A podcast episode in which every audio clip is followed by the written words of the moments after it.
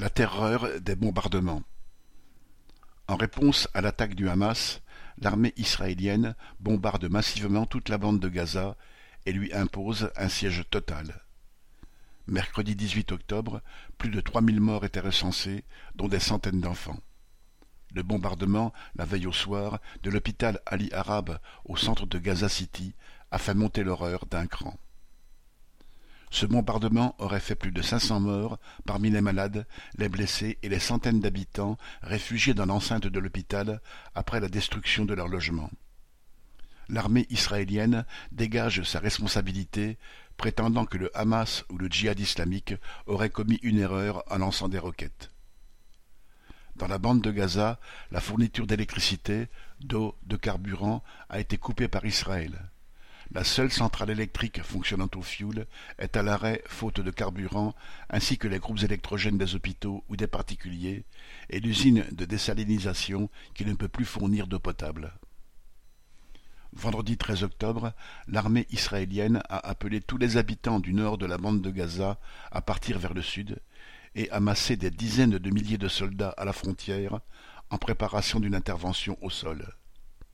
Plus d'un million de Palestiniens ont alors dû quitter Gaza sous les bombes, en voiture, en charrette ou à pied, avec parfois un âne pour porter quelques affaires, presque sans eau et nourriture. Mais une partie des habitants, âgés ou malades, ne se sont pas sentis d'entreprendre le trajet, et les hôpitaux, qui continuent à se remplir de blessés dus au bombardement, n'ont pas pu évacuer les patients les plus vulnérables.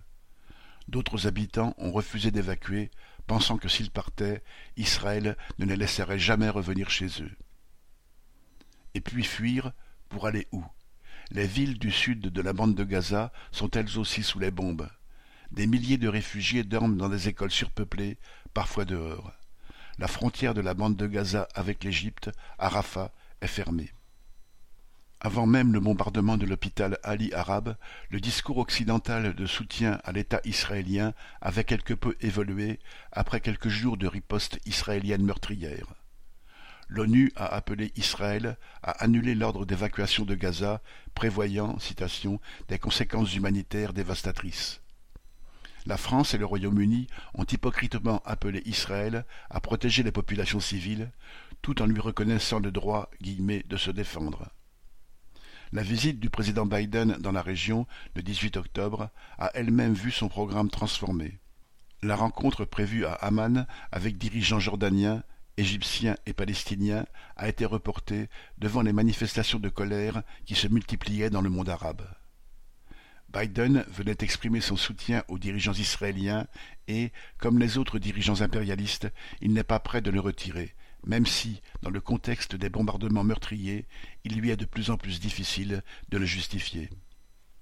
Le pouvoir israélien, de son côté, sait bien que leurs quelques réserves verbales ne diminuent pas le soutien que lui accordent les grandes puissances, et qu'elles n'auront pas plus de conséquences que les nombreuses résolutions votées par l'ONU en condamnation d'Israël, jamais suivies d'effet. Reste à savoir jusqu'à quand la population israélienne elle-même soutiendra sa politique. Hélène Comte